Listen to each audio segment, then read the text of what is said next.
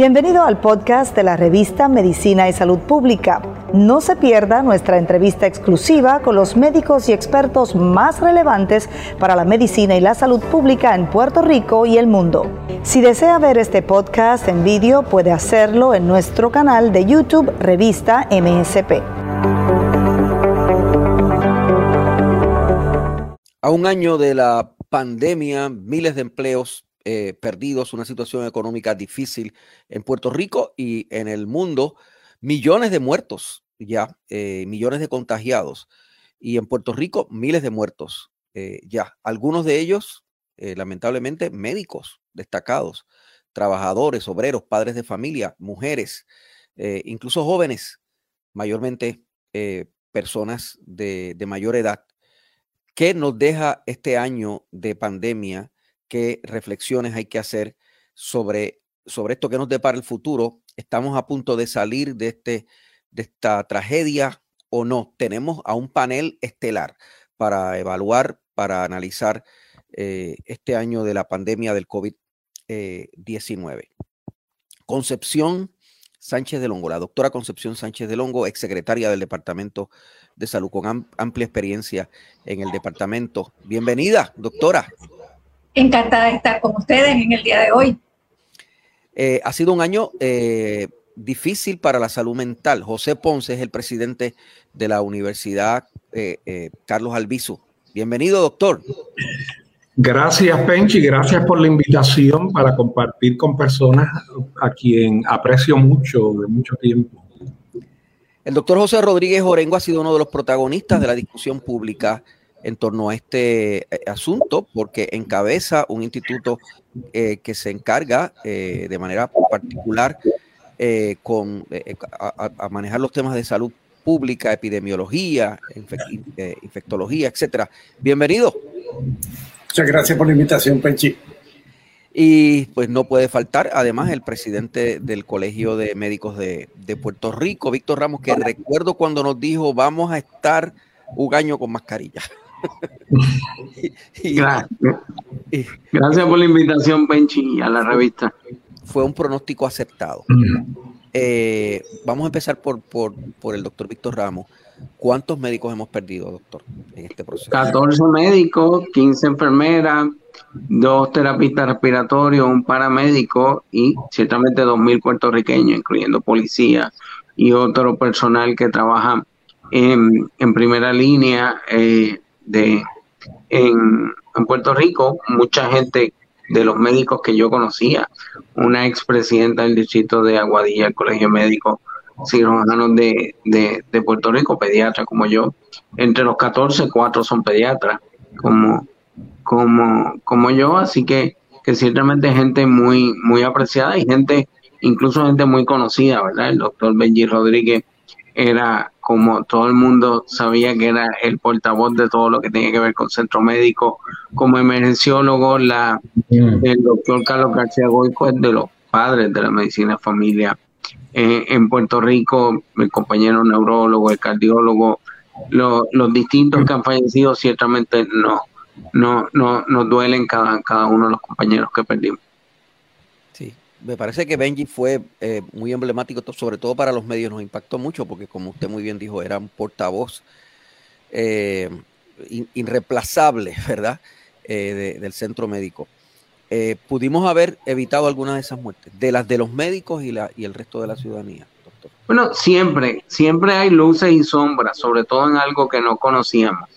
Pero si tomamos en cuenta cuánta población vive en Estados Unidos y que usualmente lo que pasa en Estados Unidos se refleja en Puerto Rico, nosotros deberíamos tener 5.000 muertos y no, y no 2.000 basado en la cantidad de muertos que hay, que hay en Estados Unidos. Así que algo bien hicimos, ciertamente cuando hubo que denunciar que había falta de equipo de protección personal en los hospitales lo denunciamos, cuando había que, que, hacer distintas cosas se, se hicieron, unos incentivos, por ejemplo, para los médicos residentes que nunca llegaron porque la Oficina de Profesionales de Salud y su directora nunca pudo hacer una lista de los médicos residentes.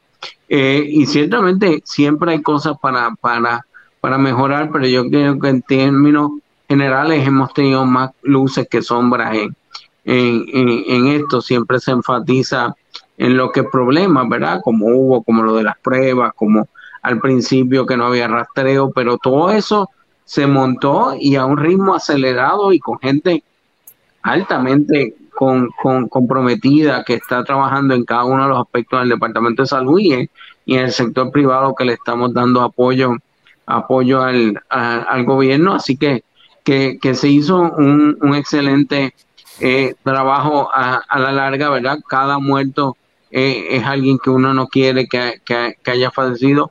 Cada uno que muera de aquí en adelante es alguien que uno no quiere que, eh, que muera. Por eso urgimos en que hay que seguir las medidas de protección personal hasta que se indique lo, lo contrario, ¿verdad? Hemos acelerado en el proceso de vacunación. El presidente Biden se impuso unas metas, para eso tiene que venir con, mayor cantidad de vacunas. Ya tenemos 100 mil semanales y básicamente las distintas organizaciones que vacunan están todos los días vacunando en distintos, en distintos lugares y la idea es llegar lo más pronto posible a esa meta y entrar a lo que sería nuestra nueva normalidad y cosas que nunca van a cambiar, esto como las reuniones virtuales como esta que estamos haciendo hoy, esto hay cosas que, que llegaron para, para, para, que, para quedarse y yo creo que, que, es importante y yo creo que una cosa importante que, que la gente vio aquí es cuando, cuando siempre hablamos de medicina, hablamos del equipo. Y la gente usualmente no ve al equipo, porque la gente ve al médico que le receta unos unos laboratorios, unos estudios y le da unos medicamentos. Pero hay alguien que está detrás de quien produjo esas pruebas, esos laboratorios y la gente aprendió a entender a los científicos que trabajan en, el laboratorio, como el doctor Rodríguez Orengo y otros que no solo nos dan exámenes difíciles que uno dice para qué cogerlo, que, uno termina siendo, siendo, siendo, siendo importante. Los epidemiólogos, ¿quién sabía que había una algo que sea epidemiólogos que no fuéramos los que trabajamos directamente con ellos la salud mental, que, que está importante, que siempre decimos... Ahora, ahora hay uno en cada esquina, porque todo el mundo es, eh, todo el mundo experto. Exacto, que la salud mental que siempre decimos que, que siempre tiene que ir unida y nunca va unida, porque a fin de cuentas hasta la aseguradora es aparte que, que la aseguradora de salud física y siempre eh, alguien dice que es lo unirle. Así que hemos aprendido que, que, que para que, que, usted llegue al médico y el médico le recete unos, unos laboratorios, unos estudios, medicamentos, hay mucha gente detrás de eso antes de llegar a eso sería como el final de la cadena. Yo me he hecho fanático en este proceso del doctor Rodríguez Orengo porque él a veces nos ha dicho en los peores momentos, nos ha dicho estamos bien mal y nos lo ha dicho con una contundencia avasalladora y con una sonrisa y con esta tranquilidad, ¿verdad? Eh, doctor, con esa misma sonrisa que, dibuja ahora, en, díganos la verdad, ¿en qué momento estamos ahora? ¿En qué punto estamos ahora? ¿Estamos saliendo? ¿Estamos en, uno de los mejores momentos? Sí, definitivamente, Penchi, que dentro de todo este año, eh, donde estuvimos en los meses difíciles de noviembre y diciembre, definitivamente que en este caso Ahora en marzo estamos en una bajada, seguimos bajando la cantidad de casos que tenemos de COVID-19, de personas que están siendo infectadas. Al momento tenemos como 170 infectados diariamente. Eh, antes llegamos a tener eh, prácticamente 600, 700, hasta 800 personas al día. Así que estamos como si estuviésemos en julio del año pasado. Eh, pero en la dirección contraria. En julio del año pasado estábamos subiendo, en este momento estamos bajando esa curva. Así que esperamos que se sigan con las medidas de seguridad en todo Puerto Rico para mantenernos en esa bajada y que podamos llegar al índice de riesgo menor, que sería el verde, y que podamos entonces restablecer la normalidad una vez que tengamos la inmunidad comunitaria. ¿Cuál es nuestro nivel de positividad en estos momentos, doctor? En este momento el nivel de positividad de muestras eh, únicas es cerca de un 3%. Así que todavía nos falta un poco para llegar a menos de un 1%.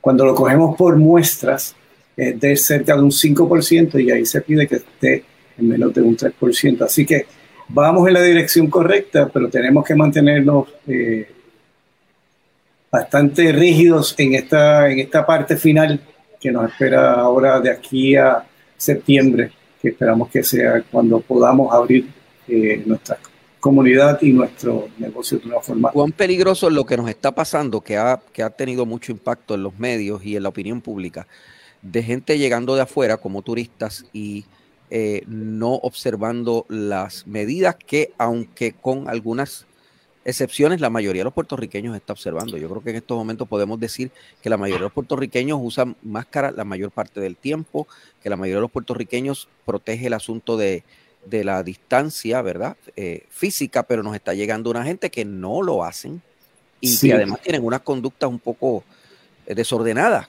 ¿Cuán peligroso es eso?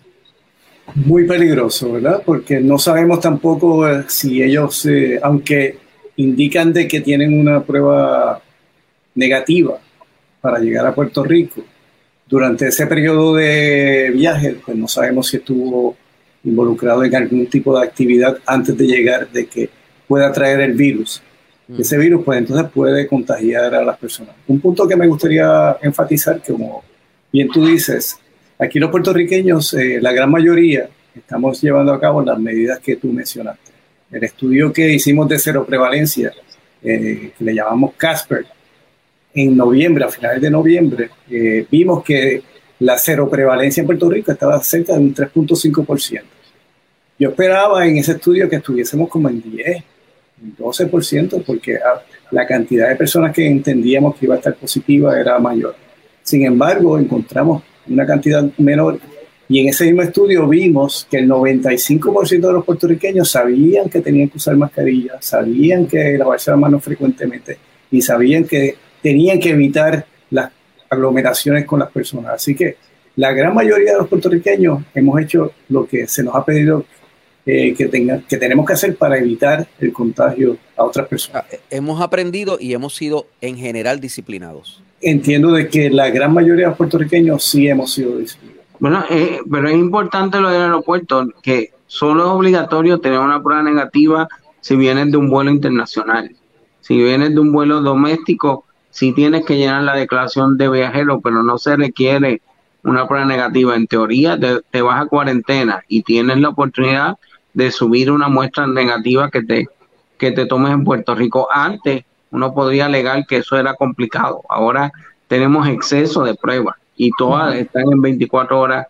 Resultado que no hay razón que un viajero que llegue no se haga una prueba y la, y la suba al otro día al sistema porque ya no hay no hay esperas de 5 o 7 días por un resultado. Para los que nos sintonizan, aclárenos, doctor, y eh, eh, eso significa que siempre hay que tener la, lo más recomendable es tener la prueba o la vacunación resuelve el problema. Si viene alguien con certificado de vacunación, de la vacunación completa.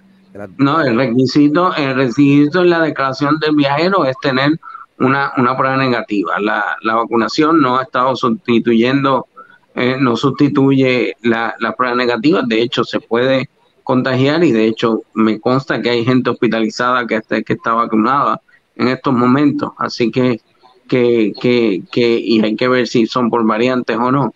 Y, y así que, que no, no puede, no sustituye una, una cosa a la otra. Es importante la vacunación, es lo que nos va a sacar de esto, pero si usted no trae una prueba negativa, porque no viene de un vuelo internacional, no tiene razón para que no se todos los laboratorios tienen disponibles.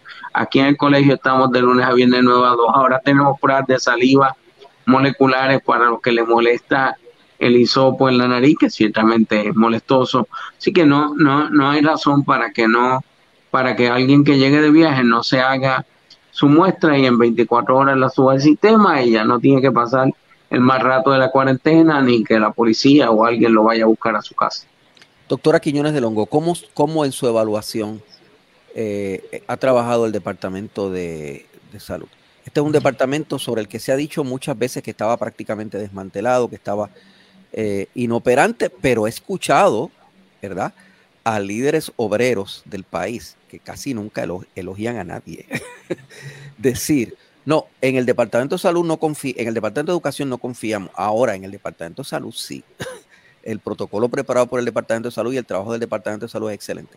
¿Cómo, cómo ha trabajado el departamento en su, en su evaluación? Bueno, eh, tenemos que entender que cuando empezó eh, la pandemia de COVID, ya en enero, febrero del 2020, el Departamento de Salud todavía no tenía un plan definitivo de eh, trabajo para la pandemia. Se empezó a trabajar de inmediato eh, con el cambio de la administración en el departamento, el doctor Lorenzo González, eh, con personas que ya estaban en el departamento y que estaban trabajando con el grupo del recinto de ciencias médicas haciendo todo lo necesario para poner en práctica el plan de manejo de la pandemia. Yo entiendo que eh, se hizo un esfuerzo eh, que dio muy buenos resultados, como decía doctor Ramos hace un rato. Si comparamos eh, la cantidad de casos en Puerto Rico, la cantidad, la mortalidad eh, con los Estados Unidos, ¿verdad? Que es lo más cerca que tenemos y con quien podemos compararnos más fácilmente. Encontramos que las medidas que se tomaron por el gobierno y por la ciudadanía y el sistema de salud, que tenemos que recordar que en Puerto Rico no es el Departamento de Salud del gobierno de Puerto Rico el único que se encarga de la salud del país. Gran parte de los servicios de salud están en manos de sistemas privados de salud, tales como laboratorios, hospitales, este, centros de cuidado, etcétera. Yo entiendo que el plan que se puso en marcha por el gobierno y la colaboración de las entidades privadas y del público en general, que yo recalco, igual que dijo doctor Ramos, yo entiendo que la gente eh, acogió el uso de la mascarilla. Eh, muchas personas como yo nos hemos mantenido en cuarentena en el hogar, saliendo solamente para cosas muy necesarias. Yo creo que eh, si podemos ver, nuestra respuesta ha sido, yo diría, mejor que la de la mayoría de los estados. ¿y, qué, ¿Y qué hay que mejorar en el Departamento de Salud que usted conoce también? ¿Qué habría que mejorar, doctora? El Departamento de Salud tiene que asegurarse que tiene una continuidad de las tareas que está haciendo ahora.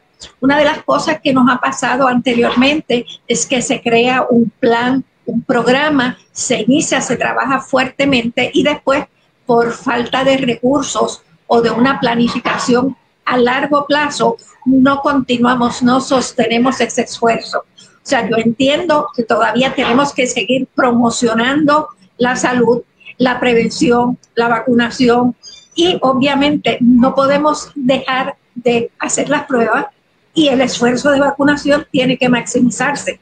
O sea que lo más importante que tiene que hacer el Departamento de Salud ahora mismo es continuar el esfuerzo ya iniciado, porque no hemos salido de la pandemia, esto no se ha acabado todavía.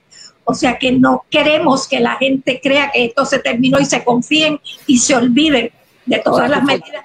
Nos ha enseñado esto que hace falta más personal en el departamento. Correcto, pero tenemos que eh, considerar que los planes tienen que adaptarse al cómo está organizado el sistema de salud de Puerto Rico.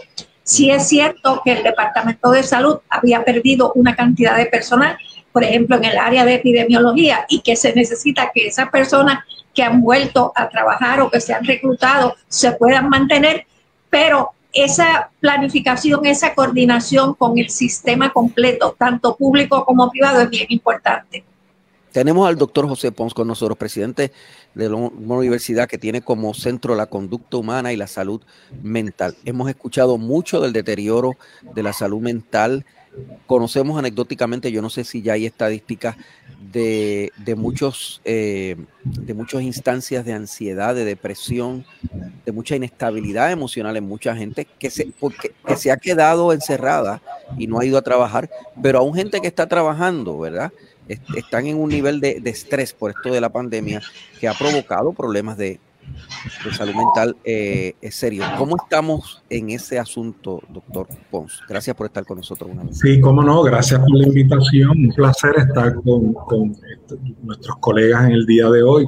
Eh, mira, Penchi, es que el problema que nos ha ocasionado esta pandemia es, es multilateral, es a múltiples niveles. El nivel 1 podríamos decir que es el impacto directo de la pandemia en nosotros que evoca una reacción normal y adaptativa de temor, una reacción de estrés, nuevamente adaptativa, para activarnos, para defendernos, para protegernos, ¿no? Eh, eh, pero que además de esa reacción eh, y de ese impacto directo, hemos tenido un impacto, diríamos, indirecto, que es exactamente lo que tú dices, que es posible que, y que ha ocurrido en innumerables familias donde el cierre de los comercios, el cierre de la industria, eh, el, problema eh, con los centros educativos, que los niños no estuvieron yendo por meses y meses. Todo esto entonces produjo un impacto eh, indirecto, pero no menos doloroso o problemático para nuestra gente. Y hay un tercer nivel que es personas que se han visto afectadas por una prolongación de las reacciones normales la reacción de, temor, la reacción de estrés, que se ha prolongado porque la epidemia en sí ha tomado muchísimo más tiempo de lo esperado. Ya entonces, en vez de sentir estrés, lo que están sintiendo es ansiedad, ya entonces tenemos un problema, no puedo dormir, tengo alteraciones gastrointestinales, tengo eh, eh, eh, tensión muscular, me siento eh, ya, ya tengo un problema, número uno. Número dos, eh, he perdido el trabajo o mi esposo o mi esposo perdió el trabajo. Eh, y esto entonces se ha multiplicado para crear un impacto verdaderamente bastante severo en tantas personas, produciendo entonces ya estados más difíciles de, de problemas de salud mental. Te ha dicho que una de las razones eh, fundamentales por la que eh, estamos haciendo un esfuerzo en el país por comenzar las clases presenciales es por el asunto de salud mental en los niños y en los adolescentes. Eh, ¿Ha funcionado este intento o ha creado más problemas que el que ha resuelto en su análisis ahora, doctor? Bueno, es, es que yo creo que es la misma tónica de nuestra discusión hoy que en Puerto Rico eh, hemos hecho alarde de lo mejor que tenemos de nosotros, hemos sido disciplinados. Nos pasó un poco con María también, que cuando estamos confrontando situaciones bien serias como que eh, eh, nuestro pueblo se organiza, ¿no? y, y, se están tomando medidas cautelares para impedir que el retorno a la escuela se convierta en un problema. Por ejemplo, la Universidad Albizu me consta que otras universidades están trayendo, por ejemplo, los cursos de laboratorio, los cursos que no los pueden hacer en línea. Claro. Pero esos son 15 estudiantes, 10 estudiantes, posiblemente en salones donde usualmente acomodas 30 o 40. Eh, eh, y cuando vas a cualquiera de nuestras universidades, lo digo porque existe una asociación de, universidades privadas eh, a la cual asiste el doctor Jado, que es el presidente de la universidad pública, eh, y que estamos todos eh, totalmente compenetrados en términos de crear los modelos de prevención más estrictos, no el que, no, no, no, no, no, es, que tú entras y te haces un historial completo, usted ha viajado, usted ha hecho esto, usted ha hecho lo otro, la temperatura, así es que, que eh, por lo menos a nivel de educación superior, nosotros hemos seguido más allá de lo que se nos requiere eh, todos los, los pasos necesarios para evitar el contagio. Eh, doctor eh, Víctor Ramos, los, las medidas que se han anunciado hoy, aumento en, el, en, el, en, en, los elementos motorizados para darle más vigilancia y más intensa en las zonas turísticas, puntos de cotejo, patrullaje intenso de la policía para manejar el asunto de, del tránsito, vigilancia directa de policía sobre el uso de mascarillas. Estoy hablando de las zonas turísticas. ¿Eso nos va a resolver el problema del desorden que hemos tenido eh, los últimos fines de semana o no? Bueno, yo creo que no lo va a resolver completamente, pero tiene que haber una presencia y que la gente sienta que esto no es un lugar donde pueden venir y, actuar impunemente y que, y que, nada les va a pasar. De hecho, ya está en, redes sociales de Estados Unidos sale que hay un lugar en Puerto Rico que se llama el condado que tú puedes hacer lo que te lo que quieras. Así que ciertamente hay, que hacer, el resto del país también tiene que tomar medidas de precaución. Como yo digo, la orden ejecutiva se acaba en Cagua, Carolina y Bayamón. Fuera de ahí todo está 100%. La gente tiene que tener su precaución individual. Si usted va a un lugar que no está cumpliendo con las reglas de la orden ejecutiva, usted debería denunciarlo, pero mínimo no debería entrar, ni mínimo no debería exponerse usted a un lugar que no esté cumpliendo con, con las reglas de, de la orden ejecutiva. Así que la responsabilidad no solo es de la policía, no puede haber un policía ni un personal de la unidad de investigaciones ni en cada casa ni en cada negocio.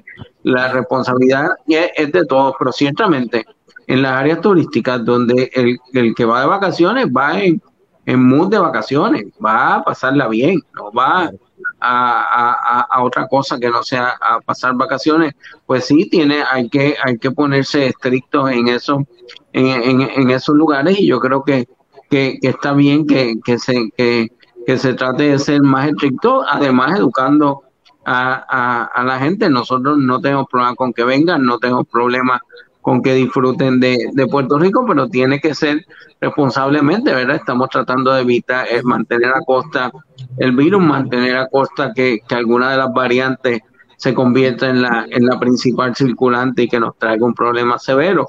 Así que, que, que, que ciertamente yo creo que cualquier medida que el gobierno pueda hacer para aumentar la precaución en las zonas turísticas y decirle a las personas, sí, no hay problema en que vengan en ánimo de vacaciones, pero hay unas reglas que cumplir. Eh, déjeme, déjame preguntarle al doctor Pons sobre esto. Estas personas que están eh, actuando desordenadamente, indisciplinadamente en Puerto Rico, que hemos visto el video de una mujer eh, en un scooter, en, en un expreso bien peligroso. Eso con pandemia o sin pandemia es una locura, ¿verdad? Eso no se le ocurriría se le ocurría a muy poca gente. ¿Qué es eso? Eso es un problema de salud mental. Los, los, eh, esa gente entrándose a golpes en el condado con sillas. Eh, del punto de vista de salud mental, ¿qué es esto? Que ellos vinieron a una tierra apache donde pueden hacer cualquier cosa, piensan ellos, o que son malas personas, entre comillas, y vinieron aquí a fastidiar porque son malas personas. ¿Cómo podemos analizar esto desde el punto de vista de salud mental? Bueno, eh, hay diversas eh, perspectiva de cómo verlo. Una de ellas es que verdaderamente el tamaño del cuerpo no correlaciona para nada con el tamaño de la madurez eh, de la persona. Eh, no correlaciona para nada con la capacidad que ha desarrollado la persona para prever peligros o la capacidad que tiene la persona para ejercer control y para ajustar su conducta a los requerimientos de la sociedad. No tiene nada que ver. Así que alguien puede tener 24 o 25 años y ser un adolescente o un niño, que fue lo que vimos en los vídeos, ¿no? Yo vi vídeo de un área, eh, eh, uno de los hoteles del área del centro de convenciones y, eran conductas de niños de 4, 5, 6, 7 años y de adolescentes. Todos cayeron aquí. Eh, bueno, esa es una, buena pregunta, eh, recordando que esto ha sido un, destino turístico por años y años, ¿no? Y, al, abrirse un poco nuevamente las opciones y eh, los vuelos a Puerto Rico y a otras áreas, vamos a tener un número de personas que han estado encerrados por un año, Benchi, y que han querido eh, salir afuera. Lo único que vuelvo al punto anterior, que es que lo, lo que nos llegó verdaderamente no son eh, personas adultas, maduras y personas que puedan interactuar sanamente con otras personas. Yo, estoy preocupado por la reacción que vayamos a tener de ahora en adelante a los turistas eh, y a la gente que nos viene de afuera, porque como hemos visto esos videos en las redes sociales y se han convertido en virales, podemos entonces tener la impresión de que todos los que nos vengan de afuera, sobre todo si tienen la piel un poquito oscura, porque ha abundado eso, pues entonces pues, eh, no se van a comportar bien. Y eso es malo. Nosotros no podemos estar creando como sociedad, no podemos estar creando esos prejuicios y eh, como sociedad hemos sido bastante generosos y, bastante hospitalarios. ¿Qué, ¿Qué nos va a pasar en eso, doctor, con esta experiencia? Bueno, obviamente eh, esto eh, crea un impacto en nuestra sociedad. O sea, a mí mismo me impactó ya eh, el yo ver esto, porque esto no es típico en Puerto Rico. Este tipo de cosas no pasa aquí, digo, en, alguna barra o en algún sitio donde hay gente bebiendo, sean turistas o sean locales, siempre se, se cuecen habas, ¿verdad? Se dan las situaciones. Pero yo creo, y, y, de hecho, diferente a otras ocasiones que veo eso y no le doy tanta importancia, esta vez vi el vídeo completo porque eh, me llamó la atención la inhabilidad de la joven de reconstituirse emocionalmente. O sea, nosotros los seres humanos, eh, eh, bajo ciertas circunstancias, reaccionamos intensamente, pero si tenemos salud mental, del mismo modo que sabemos treparnos, nos bajamos. De hecho, a más maduro uno es, menos uno se trepa. Uno llega aquí y, baja eh, emocionalmente, pero esta niña no bajaba. Ya yo llevaba como tres o cuatro o cinco minutos en el vídeo y había un guardia o alguien tratando de, dirigir la gente que se fueran a las habitaciones. Ella seguía, seguía en high. Así es que eso no es inmadurez, ya estamos hablando de una persona que tiene un serio problema con la regulación emocional.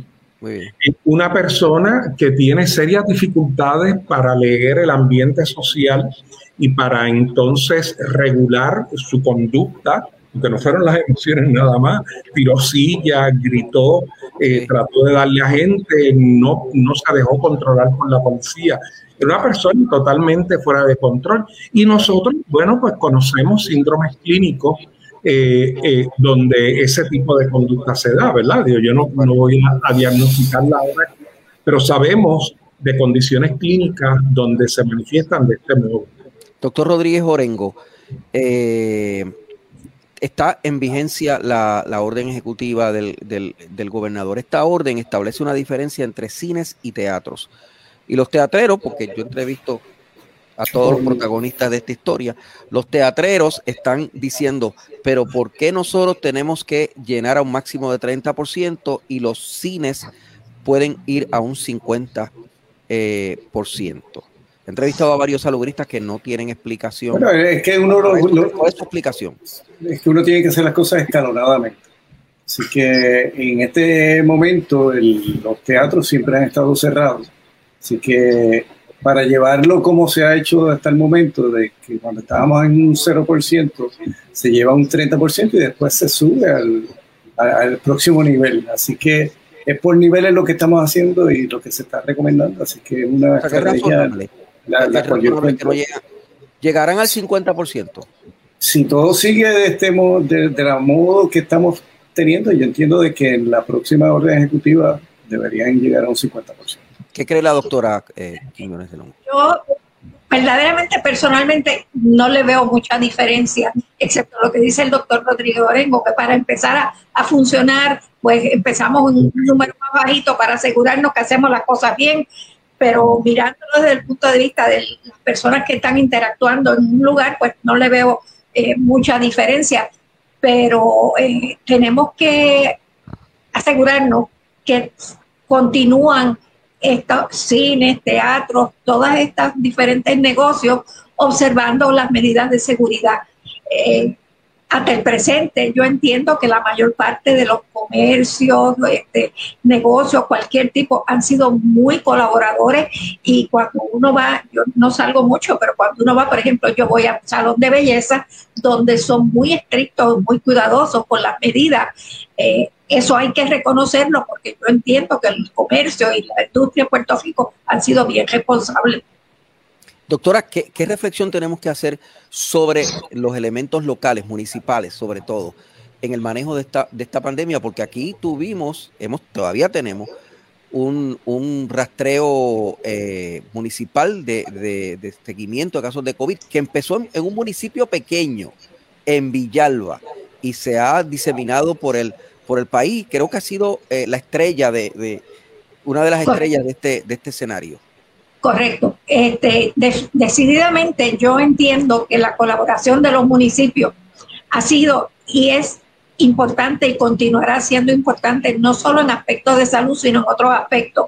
Eh, los alcaldes y su gente, eh, eh, sus empleados están más cerca de la comunidad, conocen sus barrios, las personas, los problemas, las necesidades que tienen esos grupos. Así es que si les damos el recurso y coordinamos con ellos, pueden ser muy útiles para ayudarnos a promover la salud en todos esos barrios y en todas esas comunidades. Este, y en realidad yo entiendo que hay algunos municipios grandes que tienen unos sistemas de salud muy bien organizados que incluso han logrado ayudar a otros municipios más pequeños a ofrecer servicios. Eh, en vacunación, por ejemplo, yo trabajo con voces, vacunando en diferentes lugares y hemos hecho muy buenos contactos y coordinación con los servicios municipales. O sea, pero eso nos tiene que entonces enseñar, no después que se termine la pandemia, eh, que eh, eh, esta estructura de los municipios, que un poco se había como desmantelado, porque aquí habían centros de salud en todos los municipios, ¿verdad? Del Estado. Y se quejaba la gente mucho de que, de que, de que pues, pues no eran eficientes y que era medicina para pobres, etcétera. pero nos, nos, ha demostrado esta experiencia que tener facilidades en los en los, eh, en los municipios no, no, es malo, no es mala idea en, una situación como esta. Y, la pregunta es, si, si, eso se puede implementar para el futuro, para otras cosas, para incluso para cómo debe funcionar en general. Eh, yo entiendo que sí, especialmente en el área de salud pública, donde lo más importante es promoción de la salud y prevención en el caso ¿verdad? de, enfermedades como esta pandemia. Eh, trabajar a nivel comunitario es bien importante. Y como dije hace un rato, el municipio y su personal son los que están más cerca. Y eh, se hace más fácil si uno va con ellos a esas comunidades a ofrecer servicios y se identifican los líderes comunitarios que nos ayudan a llegar a la gente, identificar las verdaderas necesidades. O sea, y eso se puede hacer en educación, se puede hacer en salud, se puede hacer en vivienda, se puede hacer en el cuidado de personas mayores de edad. O sea, que hay muchas áreas en las que podemos coordinar con los municipios. Y el hecho de que el municipio no maneje un eh, centro de salud municipal no significa que ellos no puedan envolverse en la salud pública de su municipio, porque salud pública envuelve mucho de educación a la comunidad en salud para promover la salud. Ramos decía que... ¿Puede, intervenir, Bechi, en ese, eh, que quiero añadirle a lo que mencionaba la doctora, es que tenemos también los promotores de salud comunitarios. En el Puerto Rico Public Trust tenemos una propuesta en el cual vamos a tener cinco municipios que estamos teniendo allí, promotores comunitarios, en donde vamos a irnos un paso adelante, como dice la doctora, en términos de, en vez de prevenir enfermedad, vamos a promover salud, vamos a crear salud de forma tal de que podamos tener una mejor sociedad y con el fin de tener hasta municipios promotores de salud, llegando de esa manera al sistema mucho antes de llegar a la enfermedad. Yo no sé cómo usted sabía que era que usted era que yo le iba a preguntar, pero sobre otra cosa. Eh, permíteme que te interrumpa porque hay una parte importante que trae el doctor Rodríguez Orengo y es el hecho de que queremos promocionar la salud, especialmente cuando hablamos de estilos de vida y enfermedades crónicas que no son infecciosas, porque la pandemia no es el único problema de salud que tenemos en el país. Pensemos en obesidad, por ejemplo, en ah. enfermedades cardiovasculares y otras enfermedades crónicas que se necesita esa misma intervención. Claro. Eh, eh, hablábamos, estamos, estamos viendo aquí escenas de, vacunación, de vacunación masiva. El doctor eh, Víctor Ramos nos, nos, advirtió, cuidado, el que está vacunado no necesariamente está totalmente libre. Sabemos de otras variantes y sabemos de mutaciones. En este momento, doctor Orengo, si puede, con la sonrisa que nos, usted nos acostumbra, ¿verdad? Aunque nos vaya a dar una mala noticia, ¿cuán eh, eh, ¿cuán seguros estamos en Puerto Rico de que esas otras variantes y mutaciones no van a llegar aquí y nos van a hacer salir agua eh, el, asunto de que estamos, nos estamos vacunando? Independientemente de las variantes que haya, uno se tiene que vacunar. Uno tiene que ir y coger la vacuna que esté disponible. No importa si es Moderna, si es la de Johnson Johnson o si es la de Pfizer. Uno va y se tiene que vacunar. Lo que estamos viendo en la ciencia es que hay algunas mutaciones de esas variantes que pueden escapar eh, alguna de estas eh, vacunas. Sin embargo, el proceso inmunológico tiene dos partes. Una parte que es de los anticuerpos y la otra que es celular. Lo que se ha demostrado en un estudio que acaba de salir eh, de la Universidad en San Diego es que esta eh, respuesta celular todavía existe. De manera tal de que puede ser de que a ti te dé el virus, de que lo tengas contigo, pero como tienes y creaste un tipo de inmunidad hacia el virus del COVID-19, los síntomas que te van a dar son menores y por lo tanto no vas a tener que llegar al hospital y que la, el fallecimiento se puede evitar. Así que esas son muy buenas noticias que acaban de salir en, este estudio, eh, en el cual nos da esperanza de que aún cuando pueda escaparse alguna de estas variantes a la eh, vacuna, tengamos la respuesta celular para evitar que los síntomas sean severos. El sí, pero eh, eh, es, importante decir que cuando hablamos de que puede bajar la eficacia de una vacuna, ahora tenemos vacunas que tienen 95% de eficacia. Eso no es usual. Usualmente las vacunas tienen 50, 60, 70, como la de influenza, que se hace basado en las variantes principales de la pasada temporada. Y a veces hemos tenido temporadas tan malas que la vacuna tiene más que 40%. Lo que quiere decir que baje el nivel es que puede que ya no sea 95 y sea 80, 85, sea 70, no es que va de 95 a 0. Mm. Por eso usted, aunque haya variante, usted se tiene que vacunar. Se tiene, como dijo el doctor, con la que esté disponible. Se tiene, se tiene que vacunar porque no que no el que el que pueda bajar la eficacia de una vacuna no es que la baja a cero, no es que te quedaste sin protección. Así que, que, que hay que seguirse vacunando, pero claro, mientras más gente vacunemos, menos probabilidad hay que, de que una de estas variantes se convierta en la principal que circula y que sea la original como, como ha pasado en la mayor parte del mundo, donde la variante que más circula es la original. Han bajado los casos por, por distintas razones, la vacunación, los tratamientos, las medidas de protección. Por distintas razones, entre todas, la suma de todo, han bajado los casos donde la original es la más que circula, pero no implica que si alguna cepa eh, no está tan cubierta, el 95% de la vacuna, quiere decir que usted bajó a cero y que, y que no vale la pena vacunarse. Estamos viendo escenas durante este año de facilidades que se prepararon para la posibilidad de que los hospitales no dieran abasto con la llegada de, gente. Miren eso, ¿verdad? Eh, eso no, no se usó y eso no pasó. Eh, eso, eso es bueno. No va a pasar. Eso no va a pasar. ah, pero ya no va a pasar. aunque no lo necesitemos. Está bien, eso parece el anuncio de una, de una cooperativa, pero no va a pasar.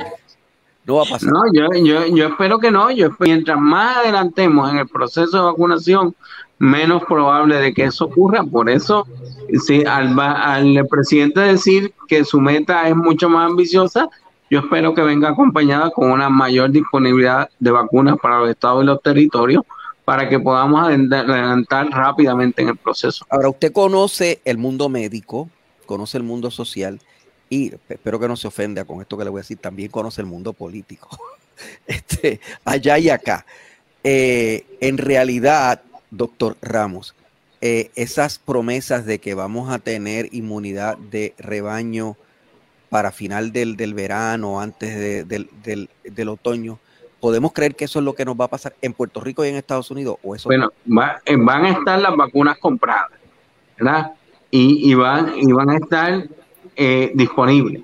Claro, la logística de distribución, eh, administración, siempre crea una, unas complejidades logísticas, que eso es lo que sí van a estar disponibles para mayo 1 para todo el mundo, pero entonces vienen los retos logísticos de llegar a todos los lugares, a los lugares que son más lejanos, etcétera, etcétera. En Estados Unidos que hay montones de sitios que viven bien poca gente en los lugares.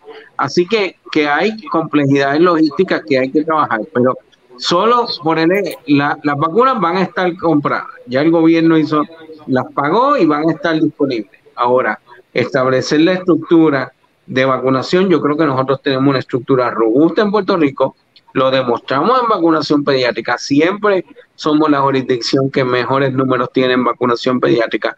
Así que yo creo que sí podemos hacerlo, yo creo que lo vamos a hacer antes que muchos que muchos estados. ¿Cuánto va a ser eso? Si va a ser para julio 4 para celebrarlo con la independencia de Estados Unidos o no, yo no sé, a mí me gustaría, pero ya hay su complejidad, sus cosas logísticas que, hay que trabajar, pero por lo menos el hecho de que el gobierno sí emitió un pago, sí ordenó la cantidad de vacunas para vacunar a toda la población, eso es un hecho. ¿Los planes médicos se han portado bien en este proceso, doctor Ramos? Los planes médicos nunca se portan bien. Los planes médicos se, se hartan en cada en cada emergencia. Se, se hartaron en el huracán María, se hartaron en los terremotos, se han hartado en la, en la, en la, en la pandemia y nunca se han portado bien. Nunca se han portado Tampoco ahora se portaron bien. Gracias a Dios que, que ahora no, ellos no han tenido que ver con la distribución y la vacunación. Ahora, una cosa importante para añadir a lo que estaba diciendo Ramos es que es muy importante el esfuerzo que hacemos todos los profesionales de la salud y todas las personas que pueden ayudarnos en vender la vacuna a la población. La aceptación de la vacuna es tan importante como la distribución, porque yo puedo tener una vacuna, un médico dispuesto o enfermero a vacunar, si la persona no quiere vacunarse, no lo puedo obligar. O sea que es sumamente importante que todos pongamos un esfuerzo en lograr que más cantidad de gente acepte la vacuna. En Puerto Rico hemos tenido suerte, por lo menos en la parte pediátrica, que la aceptación de la vacuna ha sido buena y no han sido tantos los grupos antivacunas que eh, han evitado que se vacunen niños en Puerto Rico. Así que yo espero que ahora podamos lograr lo mismo. De hecho, de hecho, 745 confinados. Eh, se adelantó la etapa de vacunación de los confinados y 745 confinados han, han dicho que no a la vacuna. Se ha, se ha vacunado el 91% de los, vacuna, de, los, de los confinados. Pero ellos que están allí, ¿verdad? Que, que incluso yo lo, siento como más indefenso porque llega un brote allí que pueden hacer ellos. Y 745 han dicho que no. ¿Cómo se maneja eso, doctor Pons? O sea, esa actitud. Tiene que prender el micrófono, yo creo que está, lo había puesto en, en mute. Ok. Precisamente había hecho esa anotación cuando la doctora Quiñones comenzó a hablar sobre el asunto de que todos tenemos que unirnos para trabajar esto. Eh, aquí hay un problema serio. Yo creo que el problema en Estados Unidos es peor. Eh, no pasa una noche sin que en uno de los noticieros se entrevista a una persona que dice yo no me voy a vacunar es porque, bueno, porque no, porque es peligroso, me puede matar, pero ¿por qué? O sea, ¿cuál es la evidencia que usted tiene para eso? Así que ese problema de la información, del problema de información incorrecta, afortunadamente y a pesar de este grupo de confinados, no eh, se ha apoderado de Puerto Rico. Yo creo nuevamente confío que mi gente eh, eh, se ha instruido, yo creo que los medios se han aliado con los profesionales de la salud y sobre todo con los profesionales de la salud pública para echar hacia adelante un mensaje que nos ha permitido a nosotros eh, poder entender eh, la complejidad de lo que implica la pandemia, tener un entendimiento básico de los mecanismos biológicos y poder caminar juntos para, para contener el temor y entrar entonces dentro de lo que tenemos que hacer, como es la vacunación. Yo quiero el pronóstico de cada uno de ellos de cuándo salimos de esto. Empezando por el doctor Ponce, después sigo con Ramos, que es el que ha estado haciendo pronósticos y les han, les han salido. doctor Ponce, ¿cuándo salimos de esto? No, no te puedo decir, pero sí te puedo decir que la secuela de salud mental va a durar muchos, muchos años. Va a haber el pueblo nuestro, tenemos un problema de pérdida de predictibilidad, porque cuando más tranquilos estamos nos han azotado con desastres naturales eh, y eso eh, cala hondo en la conciencia de un pueblo, la, la pérdida de confianza y de predictibilidad. Eso nos va a durar. Nos dijo temprano, despedimos el año con la mascarilla, el doctor Ramos. ¿Cuándo salimos de esto, doctor? En algún momento de otoño vamos a terminar con con la parte peor, hay que seguir algunas medidas, pero yo creo que vamos a volver a nuestra nueva normalidad y la gente que me conoce sale en la coalición científica, dicen que yo soy el promotor del Choliseo, porque yo antes de, yo vivía todos los weekends o en una obra de teatro o en el resto, así que yo pienso que el, primer party que vamos a tener no van a acabar en el Choliseo, lo vamos a tener que hacer en el parking de Irán Bison, pero eso va a ser en algún momento del otoño. Doctor Rodríguez Orengo, ¿cuándo vamos a salir de esto? La parte aguda del COVID-19 sí va a terminar este año. La parte crónica del COVID-19 nos va a durar unos cuantos años. Recuerden de que tenemos el 10% de la población que tienen secuelas de síntomas del COVID-19, que todavía no sabemos ni cómo vamos a estar bregando con eso. Así que esto va a durar como en la parte mental y también en la parte física de los que fueron infectados y que tuvieron síntomas y que todavía, luego de varios meses, continúan teniendo síntomas. Doctora. Eh, eh, yo concurro con doctor Rodríguez Orengo. Yo creo que la parte aguda para pronto en el otoño, ¿verdad? agosto, septiembre, por ahí, eh, habrá mejorado notablemente. Pero definitivamente no desaparecerá y desconocemos efectos o secuelas a largo plazo, porque ahora es que se están este, haciendo estudios, investigación y más o menos este, investigándolo, en, eh, tanto en salud física, en salud mental, sabrá Dios cuántos años esto pueda durarnos, ¿verdad? Porque tenemos que pensar no solo en las personas que sufrieron la enfermedad per se, que tienen secuelas físicas y eso, pero por ejemplo los niños que no pudieron estar en la escuela y van a tener problemas de socialización en algún momento en el próximo año o en años venideros. O sea que, que todavía no sabemos exactamente eh, cuándo vamos a estar fuera de esto. Y si pudiera en algún tiempo, el año que viene o de aquí a dos años, volver a tener otra virus parecido. Dios nos coja. Gracias, doctora eh, eh, Quiñones Longo, eh, la exsecretaria del Departamento de Salud. Muy agradecidos al doctor Víctor Ramos, que estamos esperando el par y que él va a hacer. Gracias a, José Ponce, el presidente de la Universidad Carlos Albizu, y, al doctor José Rodríguez Orengo de Puerto Rico. Y buscar los memes de la, de la turista en el scooter, también bueno. Ah, ok. Hay que buscarlo. Eso nos ayuda a la salud mental. Exacto. Tengo que buscarlo. Este ha sido un reporte especial de medicina y salud pública. Cubrimos la ciencia porque la ciencia es divertida y es noticia.